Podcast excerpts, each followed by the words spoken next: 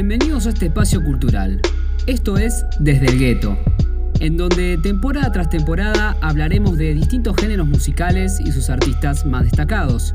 Porque, como decimos en este programa, la música es una sola, pero con diferentes vibras.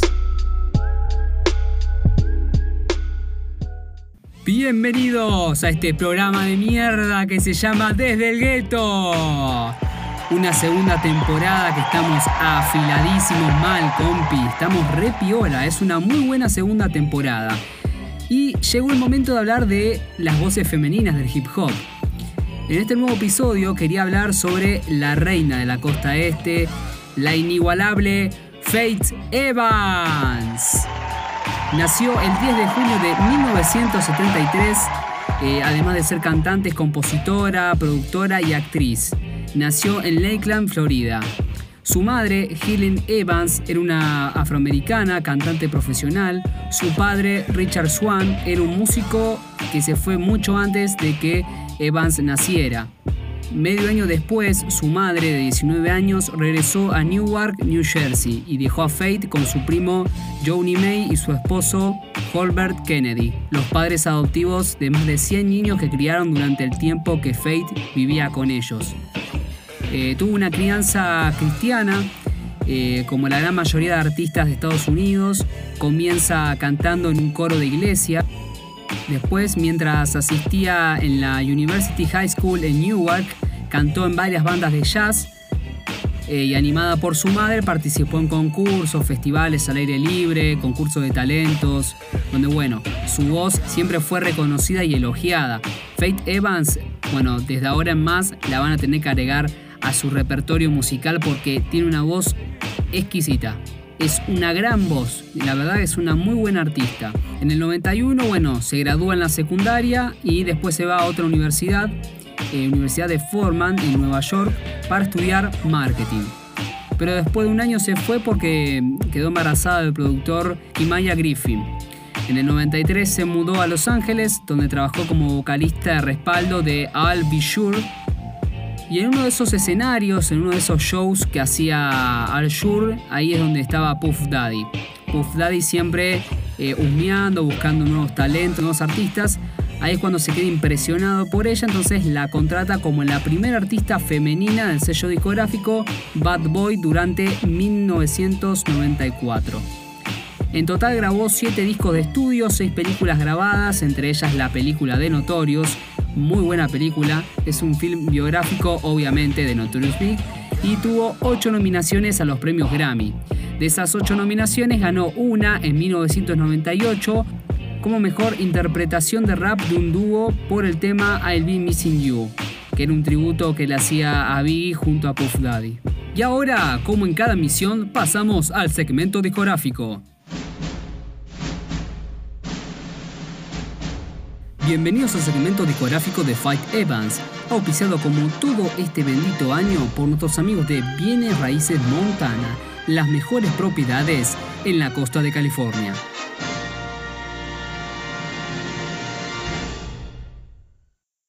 El primer disco de estudio de Fate Evans se titula Fate, que salió el 29 de agosto de 1995 por Bad Boy Records. Cuenta con la participación especial de Mary J. Blige, Puff Daddy, que también estuvo junto a Chucky Thompson en la producción del disco. Este es un disco que llega a ser platino porque superó el millón de ventas. ¿sí? Y bueno, ahora les comparto un fragmento de un tema que pertenece a este disco. ¿sí? Eh, un tema que transmite glamour, pasión, flow. Es una indirecta a Biggie. ¿sí? Eh, esto en la película Notorious se ilustra muy bien. ¿Qué pasó? Biggie se va de gira y bueno, em, entonces empieza a tener obviamente contacto con chicas, qué sé yo. Fate lo encuentra en la habitación de un hotel con otra mujer, entonces eh, le dedica este tema que se titula You Used to Love Me.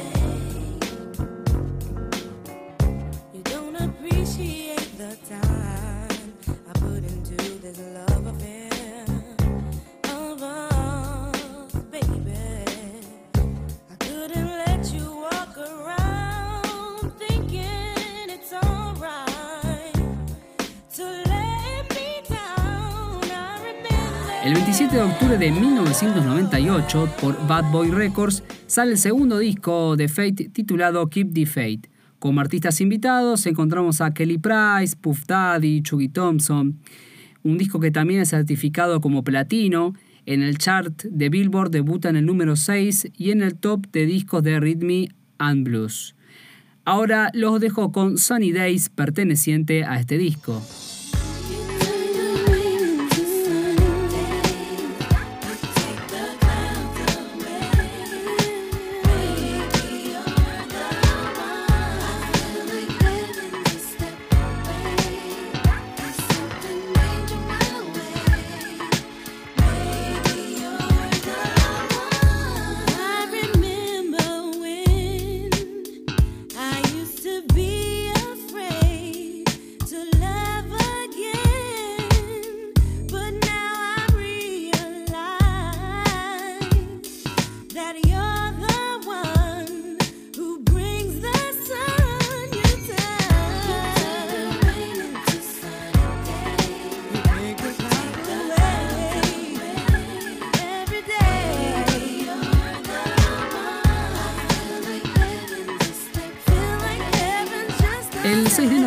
2001 sale el tercer disco titulado Faithfully, también por Bad Boy Records.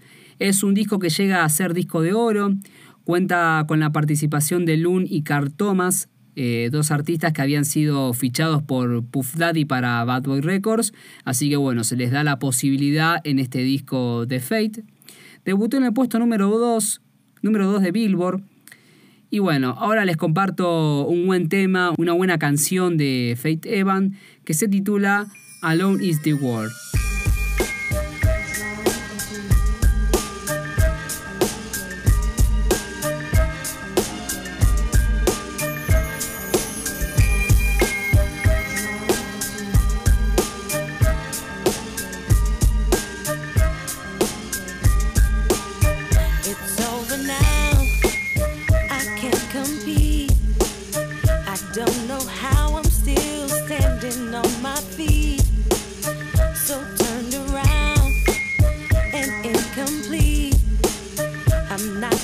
happy woman that I used to be.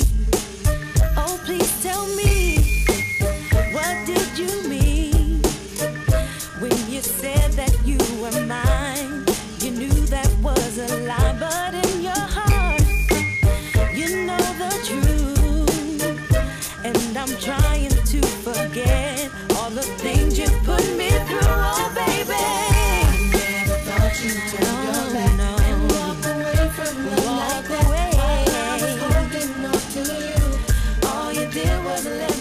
5 de abril del 2005 sale a la venta el cuarto álbum de estudio de la grosa de Fate, titulado The First Lady. En este trabajo musical cambia de sello discográfico, acá se afilia a Capitol Records, aunque pudo seguir contando con su equipo de producción, que estaba compuesto por Mario Winners, Chucky Thompson y, y The Neptunes. Chucky Thompson y Mario Winans son productores importantes en los géneros rhythm and blues.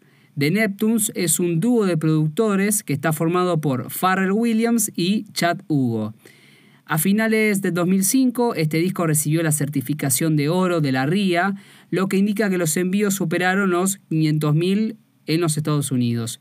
Cuenta con la participación especial de Pharrell Williams y Pusha T.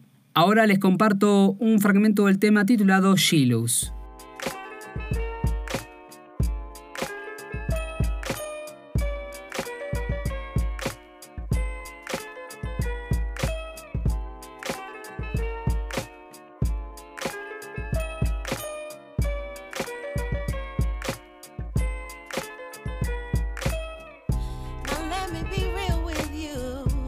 The way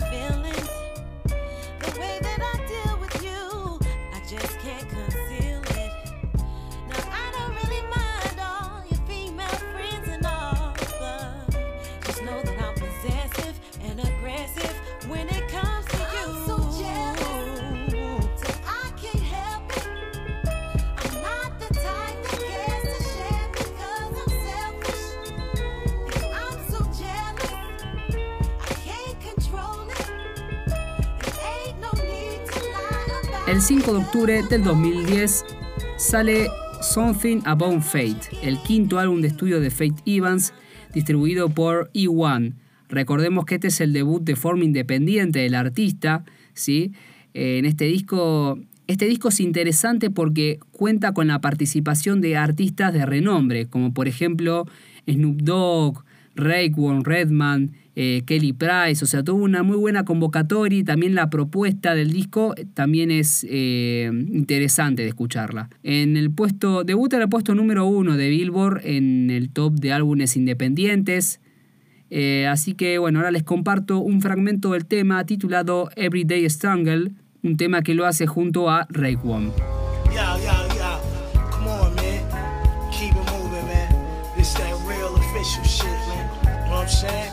name's Shalom, man. Chill on my homegirl, man. Faith, man. What's up? You know what time it is, man. G shit all day, man. Word up, man. Hey, yo. Fucking rolls at, It's funny how the world just turns around. Turns around and shit, you know? Everything that goes up, just know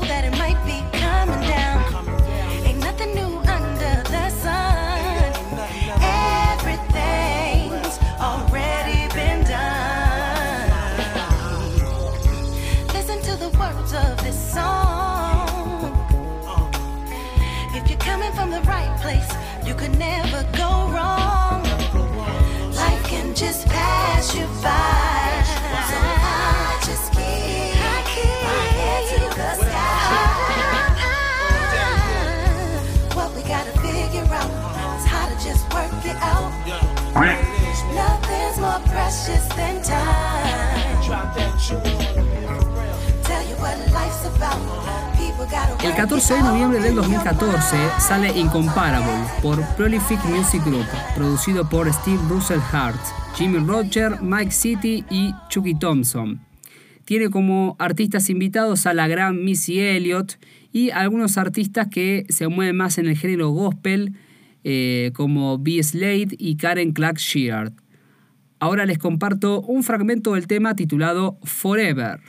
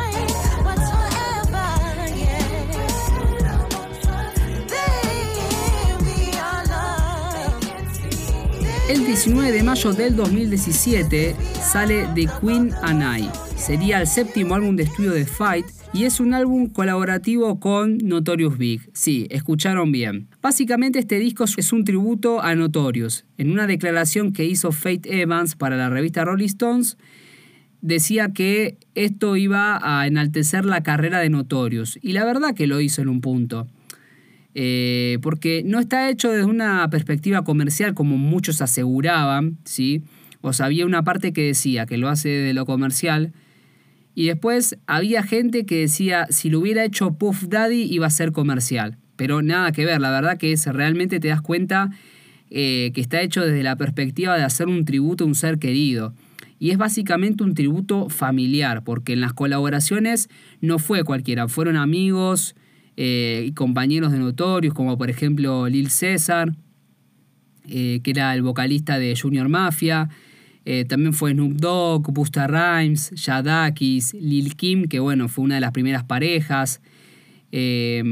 aparece hasta la madre en el disco, una locura. aparecen dos interluidos igual, que son como describiendo el recuerdo de su hijo, una cosa así.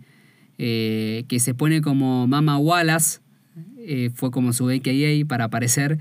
Eh, la verdad que es un muy lindo trabajo, es eh, algo muy muy emotivo, sobre todo porque parece como si Biggie estuviera, o sea, como si él estuviera cantando en vivo y en directo, ¿sí?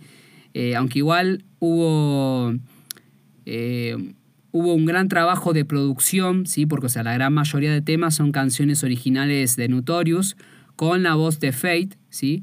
Y todas esas grabaciones de voz las tuvieron que sacar de cintas de grabaciones viejas. Fue la verdad un trabajo increíble de producción, de arreglo, remasterización. No sé cuál recomendarles de, este, de, los temas. ¿sí? O sea, capaz les dejo el más cebado. ¿sí? Les dejo este el más cebado que es, se llama Ten Wife Commanded. Vieron que Biggie tenía Ten Crack Commanded. Bueno, Fight escribió Ten Wife Commanded. Diez mandamientos de la esposa. Muy ingenioso. Así que bueno, les dejo este fragmento del tema para que disfruten.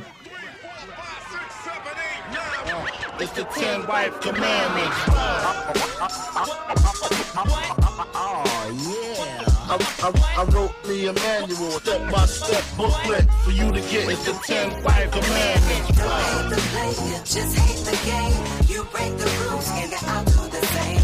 What you gonna do when it comes for you? When it comes for you, it's gonna come back around. Hate the play, just hate the game.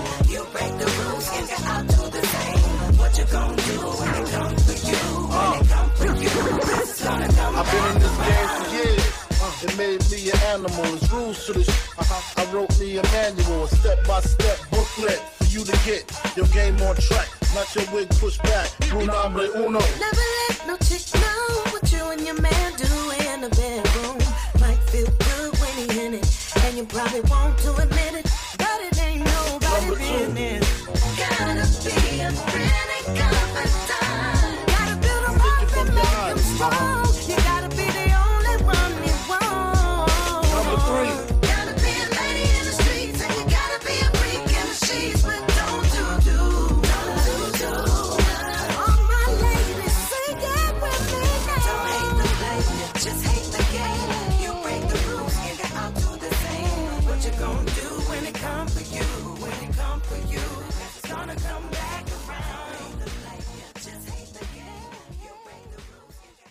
Bienvenidos a otra emisión. No, mentira. Alto Alzheimer tenía el chavo, ¿viste? Pero flaco, ya te presentaste, estamos por el final. Bueno, eh, espero que hayan disfrutado de este episodio como yo disfruté en grabarlo, en hacerlo, como todas las emisiones. Siempre les agradezco, gracias por escucharnos, gracias por seguirnos, por bancarnos el proyecto. Más allá de que esto es algo muy personal, que lo hago por mí, y en un punto por divulgar este género que me encanta.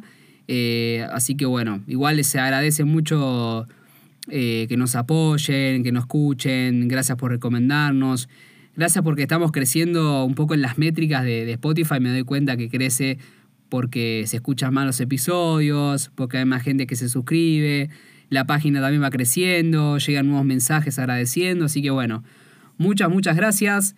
Como siempre les mando un enorme abrazo desde Buenos Aires, Argentina, a toda América Latina, a todo el mundo que nos escucha y nos encontramos como siempre en la próxima emisión de Desde el Gueto donde la música y las historias cobran vida.